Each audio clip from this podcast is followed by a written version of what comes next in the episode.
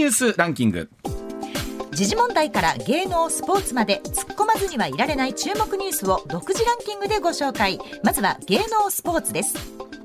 お笑いコンビアキナの山名さん41歳と、うん。吉本新喜劇の宇都宮真紀さんはい。40歳夫妻に第一子となる男の子が誕生しました。めでたい。昨日それぞれのインスタグラムで発表いたしました。おめでとうござい本ます。おめでたいねですね。あのまきちゃんとさ、はい。山名君のお子さんってさもういろんな人に愛されそうね。もう大事。にさん本当可愛がってもらえそう。ねわ、かる。ねでもすごいですよ。3700グラムの本当でかいな。おもう今時珍しいですよ大きくて。今なんかちっちゃくそうね今ちっちゃく産んで大きく。育てる中で3700ってわーって思いました。まきちゃん頑張ったなと思って。3700だったらさ、お腹にいる時からちょっと大きいなって感じするの？あする。と思いますやっぱする。まきちゃんしんどかったと思う本当。ああそう。かなり重かったと思いますよ。そうですか。いやおめでたい。おめでとうございます。はい、おめでとうございます。はいはいえ続きましてプロ野球のパ・リーグは、うん。昨日オリックスに多数の新型コロナ陽性者が出ていることを受け、うん。今日からのオリックス楽天3連戦の中止を発表しました。あの先日もね、はい。あの DNA の選手の中にもありましたし、そうですえでもプロ野球って本当ね、まあ、いろんなスポーツそうですけど、うん。こういう形での中止っていうのは今シーズンね、はい。これだけじゃないような気がするうんねちょくちょくやっぱり出るような気はするのよね。そうですね、えーだまあから直前になってもやっぱり中止ですもんね。そうそうということはケースはこれから出てくると思います。はい。うん、それではニュースランキング参りましょう。まずは第5位です家電量販店のエディオンは11日グループが運用するサーバーが不正アクセスを受け8万件近いデータが削除されたと発表しました。うん。データが流出した可能性もあるとして調査を行うということです。不正アクセスを確認したのは8日正午ごろえー対象データは氏名や住所、電話番号などの情報で、うん。クレジットカード情報は含まれないということです。まあ、いろんな形でのサーバー攻撃みたいなのがあるんですけれども、やっぱりこのデータがね流出するとなると、はい。やっぱり会社の信用問題と非常に大きな問題になってきますしね。まあ、今回特にクレジット情報は入ってないということなんですけれども、例えばまあ住所にしても電話番号にしても大きなデータだったりしますので、はい。でも本当いろんな各会社がさそれなりのセキュリティをしっかりやってても、うん。それをやっぱ上回ってくるんだよねそういうことですね。はい。はい。うん。続いて第4位。およそ140年前から続く大阪の春の風物詩造幣局の桜の通り抜けが明日13日から19日まで3年ぶりに開かれます、はい。なお今年の桜の通り抜けはインターネットを利用しての事前申し込み者のみ入場できるということです。あの先ほど、えー予約のところを見てみたら、はい。日によってはもう定員に達しましたというところも出てるんですけど、はい。まあどうでしょう？よく言うとゆっくり見られるかもしれませんよね。確かにそうですね。あの入るのは大変かもしれませんけども、はい、一応まあ無料でございます、はい。で事前に申し込みをしてください、ん。え申し込みがない場合は入場ができないということですので、あのまああの何年か経ったらきっと自由に行けるとは思うんですけれども、はい。今年はこれでちょっとご辛抱いただきたいというところですね。はい、うん、続いて第3位 GoTo トラベルの予算の一部を使って地域ごとに旅行代金を補助する県民割についてえ期限をおよそ1ヶ月延長する方向で調整していることが分かりました。うん。政府は都道府県が行う地元限定の県民割を今月から関東や近畿など全国6つの地域に分けたブロック割に拡大しています、うん。ただ混雑が予想される今月29日から5月8日までのゴールデンウィークに適用するかどうかは慎重に判断するということです、まあ、当然この時期っていうのは人手が出ますので,、まあですね。このタイミングで運用するかどうかというのは確かにあの慎重な判断いると思います、はい。また、えー例えばワクチンの3回の接種だったりとか、はい。あるいは、えー、と陰性証明が必要ということなので、はい。まあ、これどちらかを持ってないとということになりますけれども、まあ、このあたりまた陰性証明をするので大変だったりしますしね。まあ面倒はかかります。時間もかかりますし、ね。うん。まあ、とはいえそれを持ってないことにはということだったりするんでしょうけどもこの辺りの運用もまたねどうやっていくのかという話になっていくと思います。すね。はい。続いて第2位です自民党の安全保障調査会は11日の会合で国家安全保障戦略など3文書の改定に向けた党の提言において、うん、敵基地攻撃能力の保有を政府に求めることで一致しました、うん、一方敵基地攻撃能力の名称変更に関しては複数の案が出されましたが最終案は決まらなかったということです。あのこれ難しい議論やなと思うんですけど、はい、名前を変更してね、うん、柔らかくすするとほなら通るのかっていうとそういうもんでもないし一方でその敵基地いうように敵基地攻撃能力っていうとちょっとビリッとするしとはいえ国の安全保障をどうしていくのかという問題と、というところ、本当この参議院選挙を含めて我々は向き合っていかなきゃいけない問題になりました。はい、では第1位です。今月20日にアメリカの首都ワシントンで行われる G2020 の国と地域の財務省中央銀行総裁会議にウクライナに侵攻したロシアの出席を認めるかどうかをめぐって G20 参加国が対立しています。ロシアと友好関係を保つ中国のほかインド、ブラジル、南アフリカはロシアの出席を認める姿勢でアメリカとヨーロッパはロシアの排除を訴えています、まあ、本当にこういった大きな国がこういった侵攻という形に出るとですよ、はい、こういった国際的な会議の枠組みをどうするのかって。そうですね,、えー、ね。本当これもね今回あぶり出された本当大きなテーマの一つやなと思いますがそのあたり含めてこの後常念さんとお話してまいりたいと思います、はい、コマーシャルの後常念塚さんの登場です。さあ時刻6時26分になります、えー、ここからは常念塚さんでございます。常念さんおはようございます。おはようございます。今週もよろしくお願いいたします。よろしくお願いします。はいまずはこちらからです。えウクライナのゼレンスキー大統領マリウポリで数万人が死んだと明らかにしました、えー、ゼレンスキー大統領昨日韓国でオンライン演説をしましてウクライナ南東部の町マリウポリでは数万人の市民が命を失っていると明らかにしました。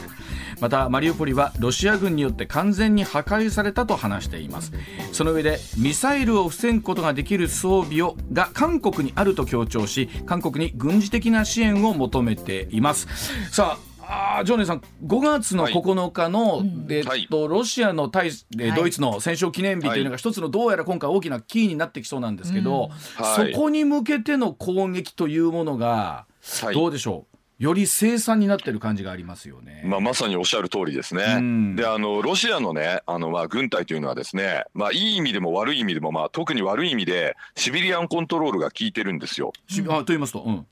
あの文民統制でしょ、はい、シビリアンコントロール、つまりね、極めて政治的な軍隊っていうふうに考えてください。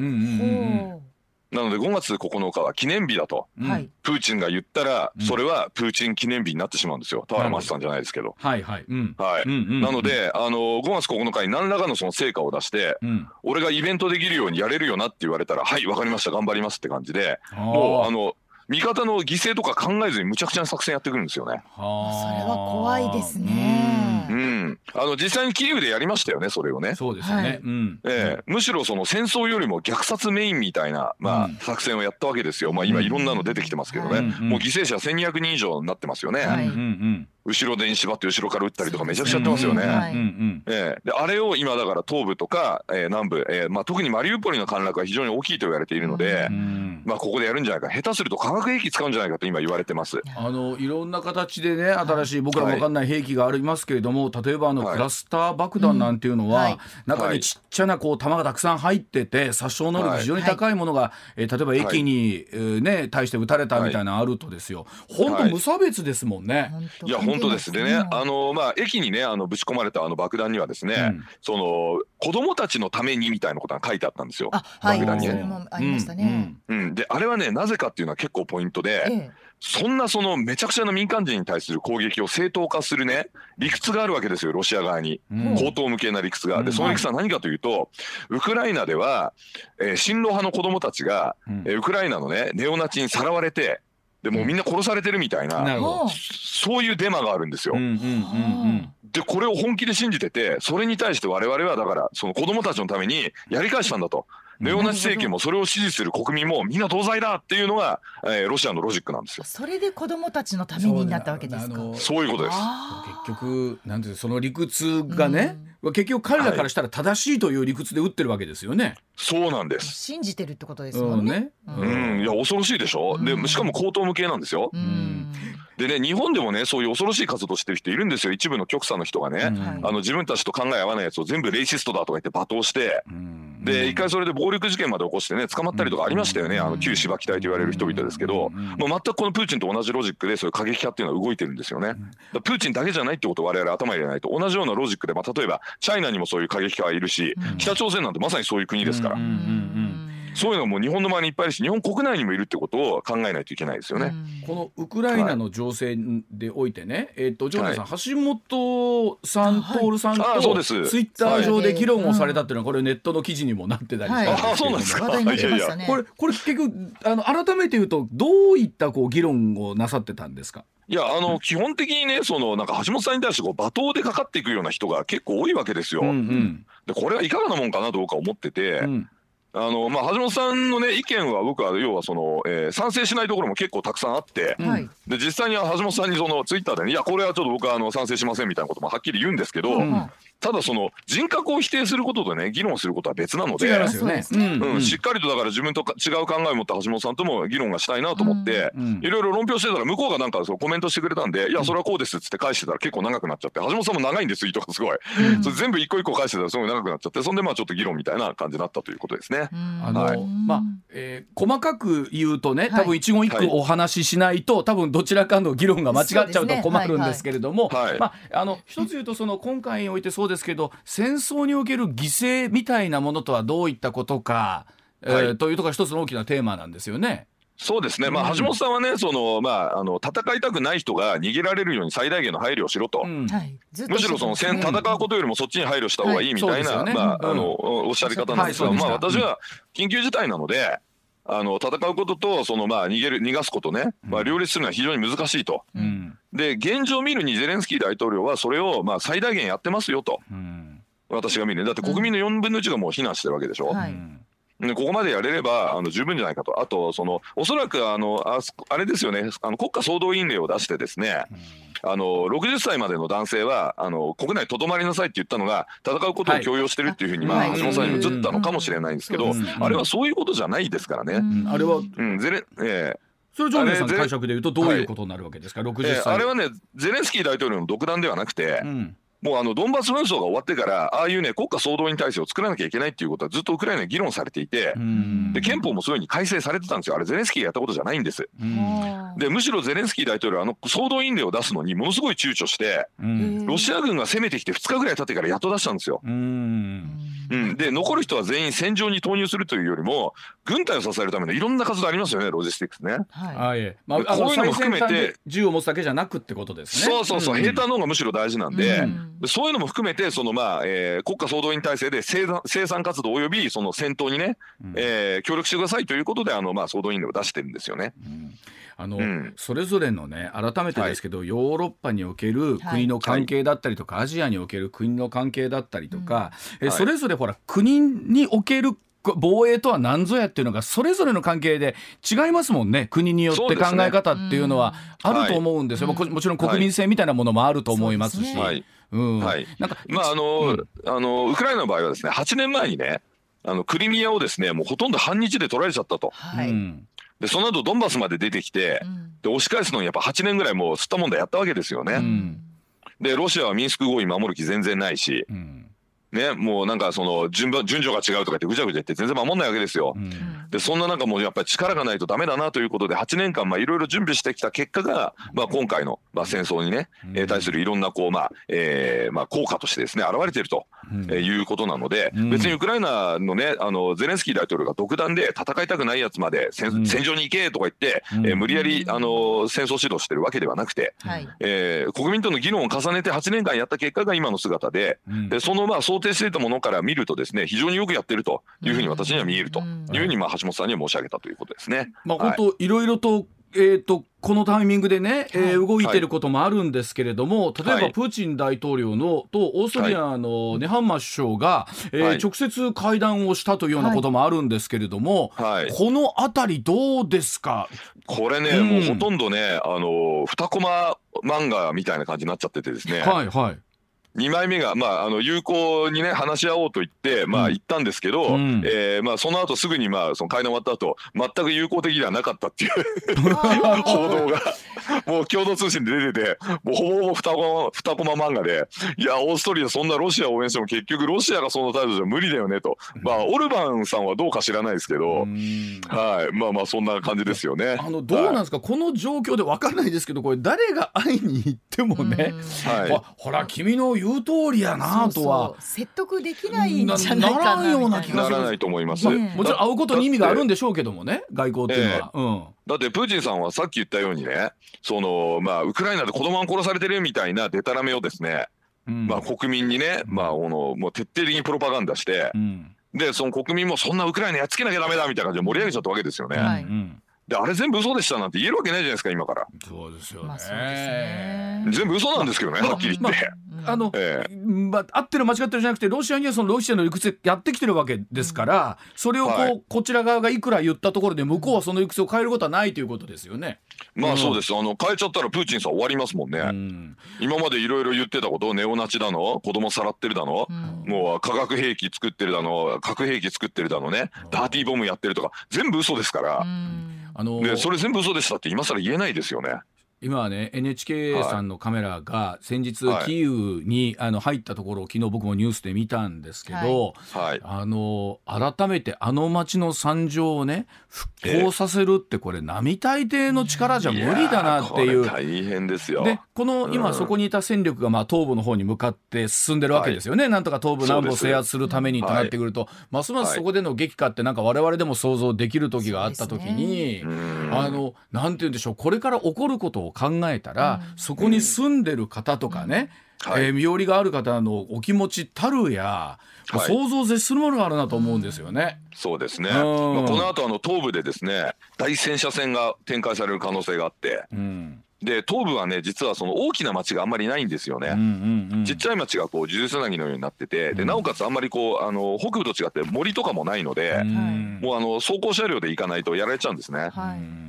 なので作戦が今のその東部での決戦っていうね段階を迎えて、うん、えー、ウクライナ軍に対してね援助のこう中身も変わってますよね。うん。まあ、ももう戦闘、えー、戦闘機も出てるし、うん、戦車も装甲車も今出てますよね NATO からね。まあ、ですからイギリスがなんとかそういった形でですね対艦ミサイルを供給するとか、まあ、韓国に対して、はい、えー、そういったところの軍事面の支えをしてくれっていうのは、まあ、ゼレンスキー大統領のメッセージなんでしょうけれども、はい、ね、あの週ごとにね状況変わる中で、いいように転がるものがないっていうのが、いやこれだからもうロシア軍物理的に国境の向こうまで追い出すまではあいつら諦めないですね。ねまあ本当仮に追い出す追い出したとしてもまた来ますよ。ねうん。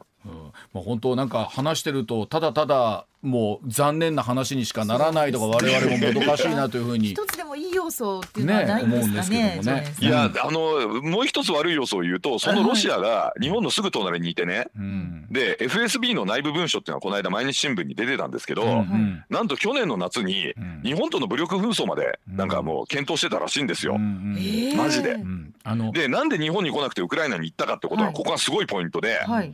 日本を攻撃したら代償が大きいって思ったんですよね。ウクライナ攻撃するよりも。でその理由は何かというと自衛隊が強い。はい。ね、あの第7師団という昨日僕ちょっと YouTube で間違えて第4師団って言っちゃったんですけど、第7師団という戦車部隊があります日本には、はい、でこれが年に1回ねもう巨大な訓練展示をやってるんですよ。はい、でこれねもういろいろディスられてたのこの第7師団。あの冷戦時代の異物だとかね。いろいろ言われてたんだけどあれやっといてよかったねと。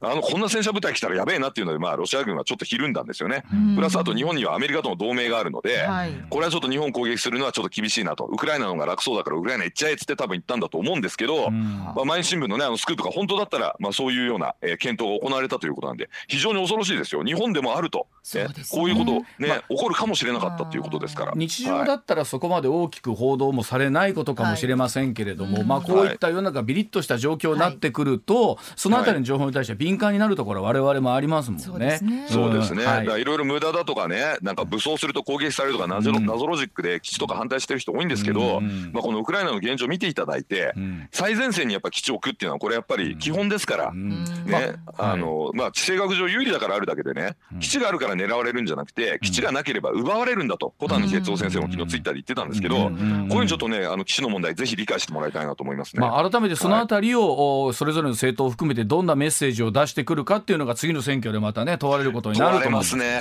はい、本当問われると思います。はい。はい、では時刻6時39分でございます。続いてこちらです。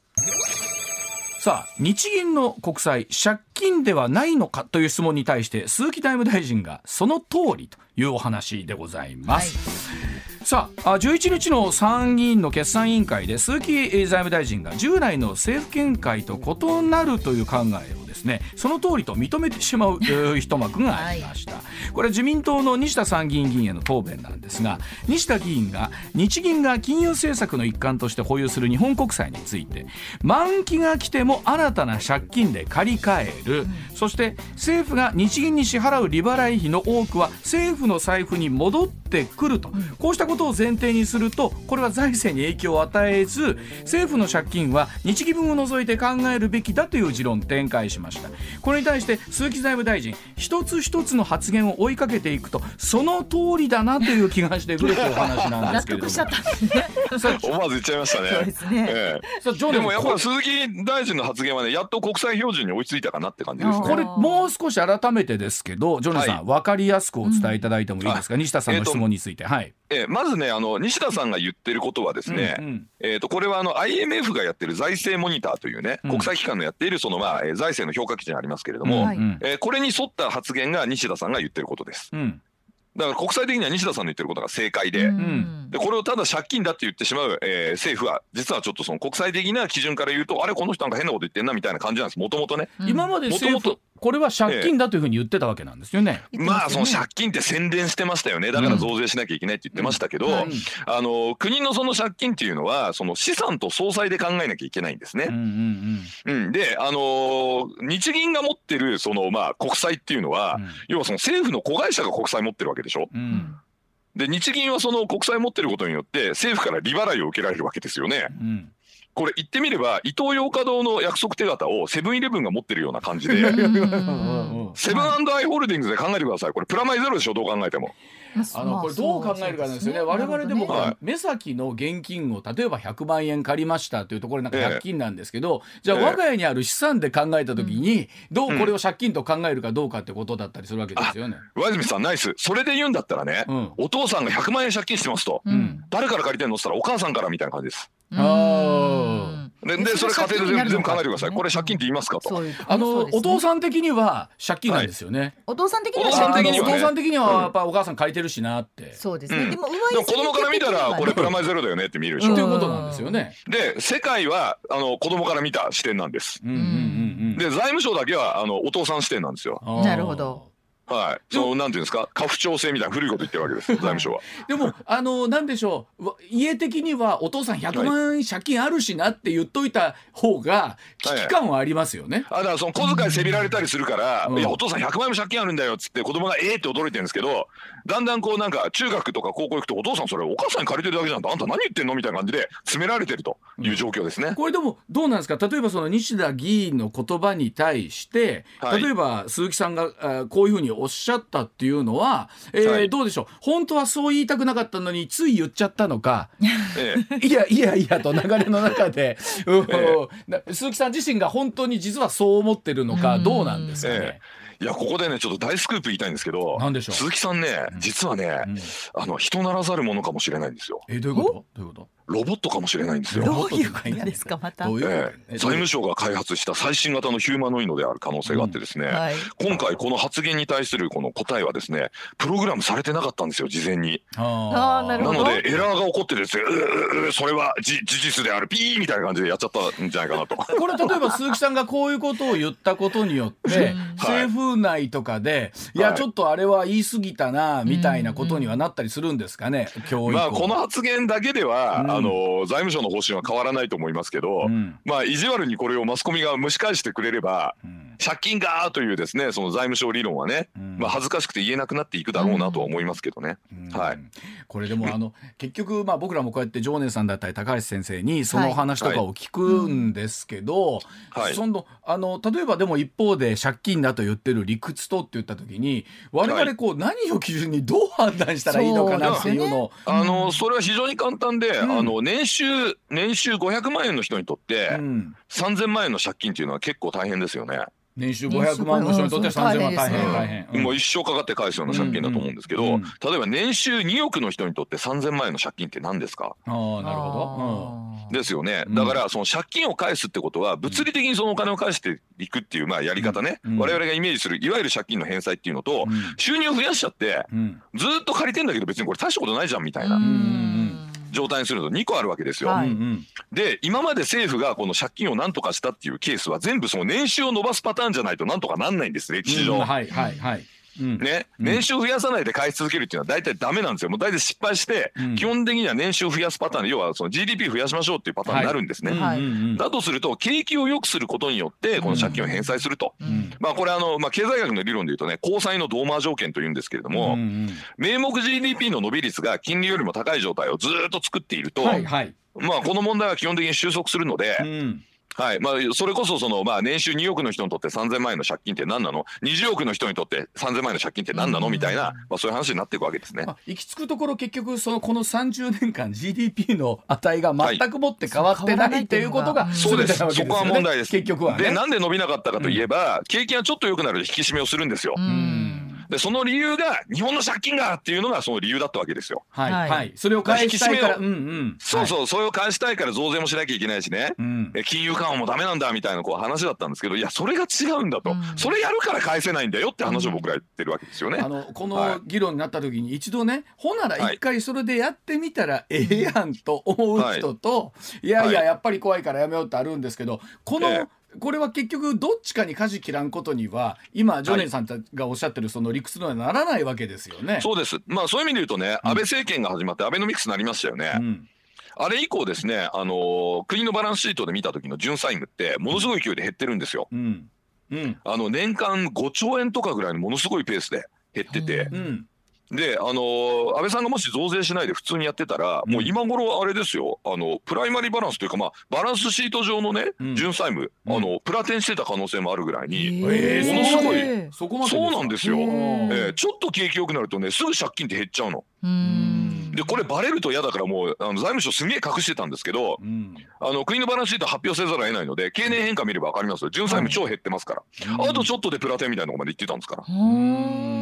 だからそんなにね心配するほどの水準じゃないんですよ。あのそれだけになってたとしたらどうしてね、うん、あの増税とかをして景気を冷やすちょっと考えれば分かるところじゃないですか、うん、頭のいい人たちがきっとやってるんでしょうから、うん、高橋先生が言ってるじゃないですか。あのバカなんですあの人たちはって。申し訳ないんですけど大学の入試と公務員試験の時に知識のピークを迎えてその後全く知識をアップデートしないで ガラパゴス理論に閉じこもるとああいう大人になっちゃうんですよ残念ですけど。あの例えば世の名経営者の人たちとかっていう人たちと、はい、人たちはほらその数字を見ながらね、はい、やっぱり会社大きくなさるわけじゃないですか。あのじゃほなその人らに一回やってもうたなとそら思っちゃったりしますよね。いやただね世の名経営者はね、うん、あの経営だけやってるでしょ？経営とね経済ってね決定的な違いがあるんですよ。なんでしょう？これね外部性があるかないかってね言うんですけど、うん、まあ、簡単に言うとね、うん、政府が無駄多いから、もう公務員半分クビだとか言ってね、まあ、リストラしたとしますよね。そうするとね、あの公務員の予算減るんですけど、リストラした人が失業するんで、失業手当が増えちゃうんですよ。つまりねあの経済って外部性がないの、そういう経営的なことやってもね、うまくいかないんですよ。切り捨ててもどうにもいかないんですよ。あの中にとどまったままなんです。なるほど。そうですね。でそういうの分からないでユニクロの柳井さんとかがむちゃくちゃなその緊縮をやるとか言うんですけどこの人全く経済分かってない。恥ずかしいからもう喋るのやめてくれみたいなな感じになっちゃうんですよ。でもあそこはユニクロでかくしましたよ。大きくしましたよ、いやだからそれは経営と経済違いますから。はい。で同じ理論であのワタミのね渡辺美樹さんがね、あの緊縮やれって言ってまあ政府入りましたけど誰も相手にしませんでしたよね。うん。でそれはまあ財務省理論的にはいいかもしれないけどやったらもう日本地獄ですよ。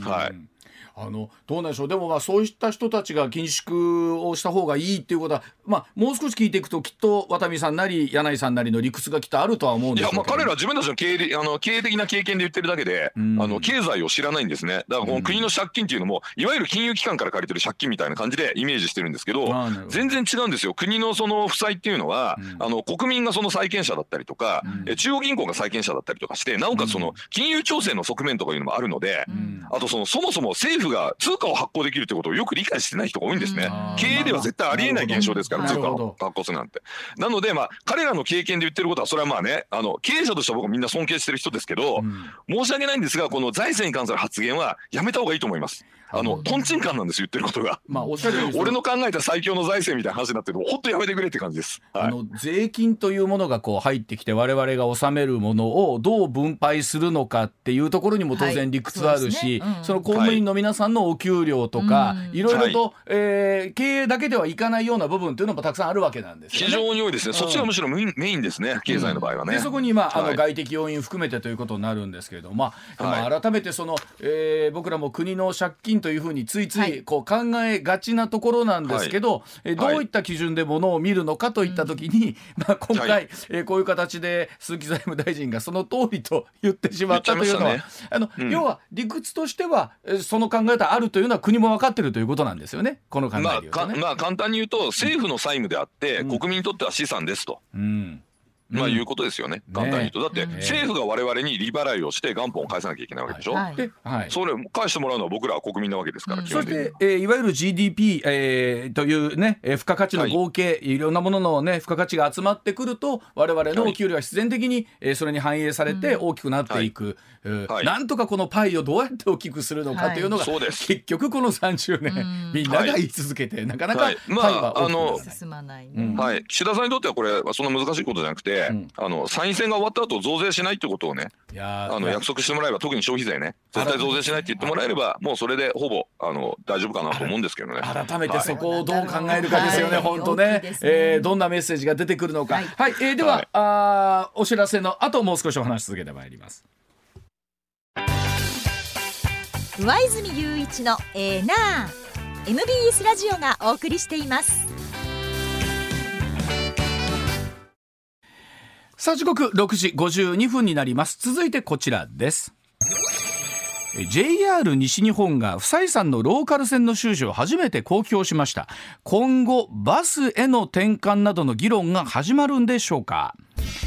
え JR 西日本は11日利用が減って維持が難しくなっているローカル線の収支を初めて公表しました。え苦しい経営状況を伝えましてバスへの転換なども含めた議論を沿線の自治体と進めたいという考えなんですけれども。さあ常念さんこの辺り、さっきの話に若干通じてくるのかなと思うんですけれども、はい、2019年度1キロあたりの1日の平均利用者数が2000人未満だった17路線30区間あって、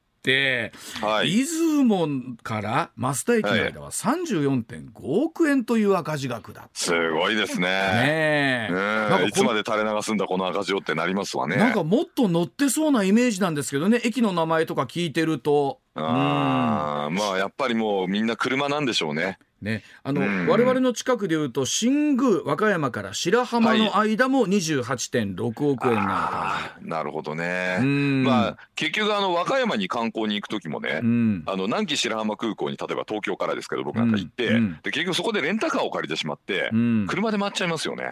これでも永遠のテーマだと思うんですけれどもとはいえやっぱり沿線それを利用しないと困る人たちもいるという中でね、はい、社会的インフラどこまで国が責任を負うのかということにもなると思うんですけれども、はい、まあ、あの鉄道というのもね、あの技術革新によってまあ生まれたものじゃないですか。はいはい、で鉄道が生まれる前って日本どうやって移動してたか知ってます？鉄道が生まれる前？は普通に徒歩？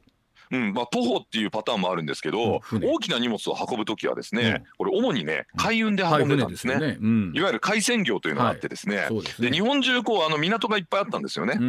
でそこでその壊れた船を修理したりとかするような、まあ、ドックみたいなのも結構あって、うん、で沿線にねこう一大こう、まあ、サプライチェーンがあったわけですよ輸送のための。うんうん、でそれが鉄道が敷かれたことによって全部一回潰れたんですね。うんうん、なるほど。沿線の人々の足になっているあの手漕ぎ船なんですけどみたいな感じだったんですが全部潰れて、うん、で経済評論家の高橋亀吉さんのお父さんもですね、あの確か瀬戸内海でそういうねあの和船の修理の仕事されてたんですけど失業してねそれですげえ貧乏になっちゃったって話ねあるんですよ。はいはいはい、で同じようにですね今度も鉄道がこの昔の和船みたいなねあのええ、和船の通称網が潰れたのと今同じような感じに今なってるっていうことです逆に言うと。でも、はい、あのまあもちろんそれに車なったり飛行機なるものがこう変わってきてるとは思うんですけれども、はい、まあ、一方でほら電車っていうのはすごい輸送できる人数も多いわけなんですよね。そうなんです。あのね都市から都市のピンポイントはね結構いいんですよ。うん、なのであの東京から大阪行くときに、はい新幹線がまあ非常に便利ですけど、はい。あれは東京の中心から大阪の中心まで、まあ、一気にね、2時間ちょっとで運んでくれるので、まあ、非常に便利なんですよ。空港だとまあ行って1時間待ったりとかしなきゃいけないですからね。は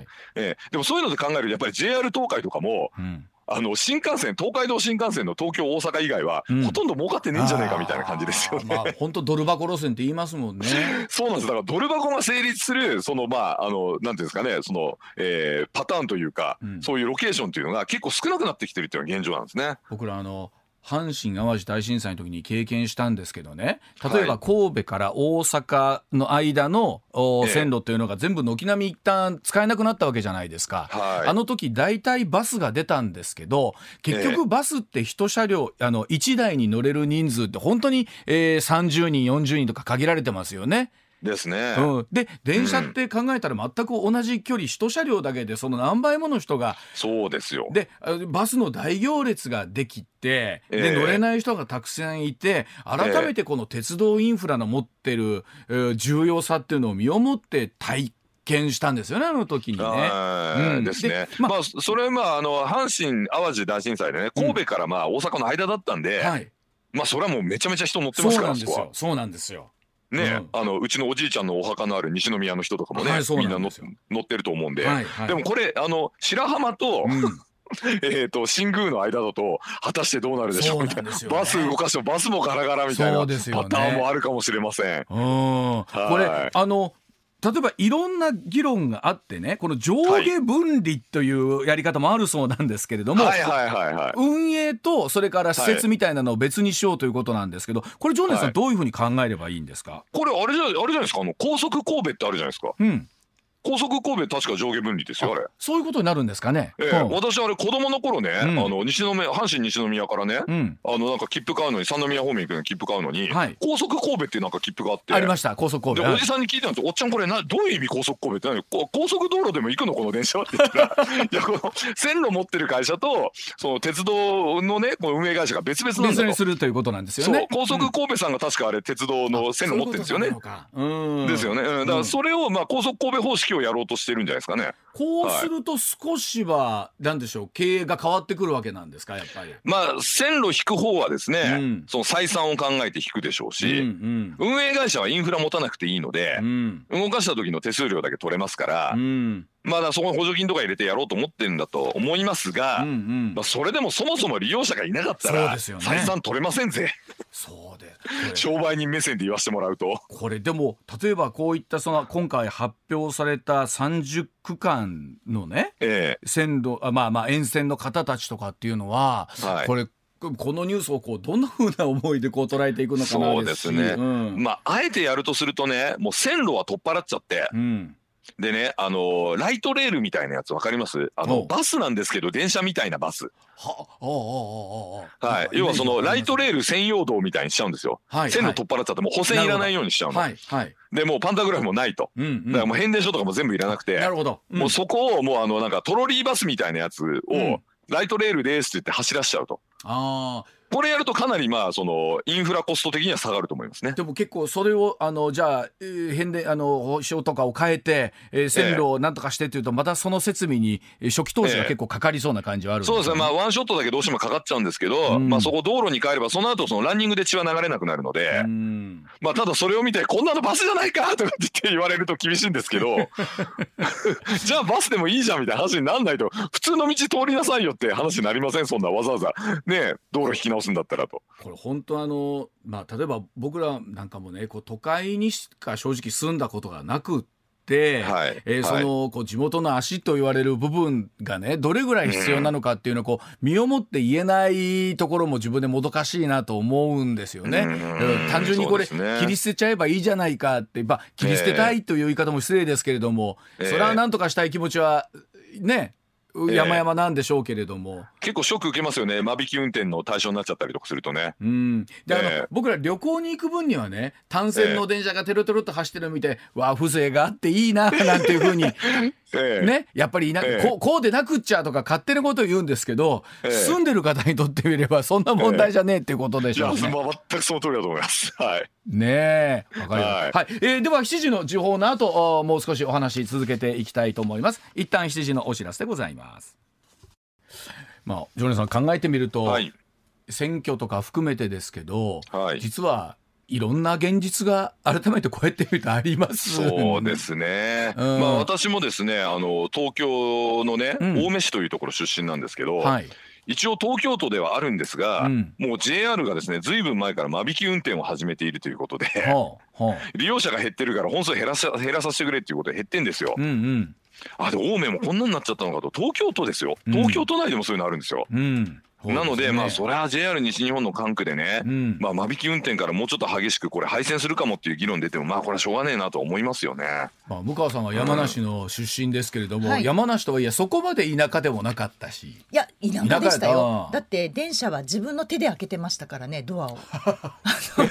電車のドアが自動で開かないのであの寒いでしょ開けちゃうと。冬場はね。ね。はいはいはい。だからそういう路線だったので。必要最低限の時しか開けない。ですそうですそうです。はい。出る人がいる時だけ自分で開けましょうみたいな。あれぎゅうぎゅうにぎゅうぎゅうになることあるとそういう電車って？ないです。だから東京に行った時にびっくりしました、うん。どこから人が出てくるんだ、こんなにっていう 状況ではいはい行ったので、ね。まあ。青梅線もね昔はあの自動扉で全部開いたんですけど、うん。はい。もうあの十何年か前ぐらいからもうボタン押すやつに変わりましたね。やっぱ。そうなんですまあね、ええそうやって見ると本当にまあ言っても東京大阪含めたね、うん。都市にしどんどん人口は流出していく、は田舎は人が少なくなる。そう、えーこういったインフラはでも整備しなきゃいけない、一体税は何のためにどう使うのかという議論ですよねこれ結局ねね、まあそうですね。まああの人口が東京に逃げちゃう理由っていうのはね他にもいろいろあるんですよ。はいえー田舎側にもいろいろ責任もあるんですけど、まあそれ言うとまた番組終わっちゃうんでやめときますけど。はいはいはい。まあまたの機会にそれゆっくりそうですそれはいはいはいお聞きしますけれども、はいわかりました。えージョナさん今週もどうも。ありがとうございましたありがとうございました。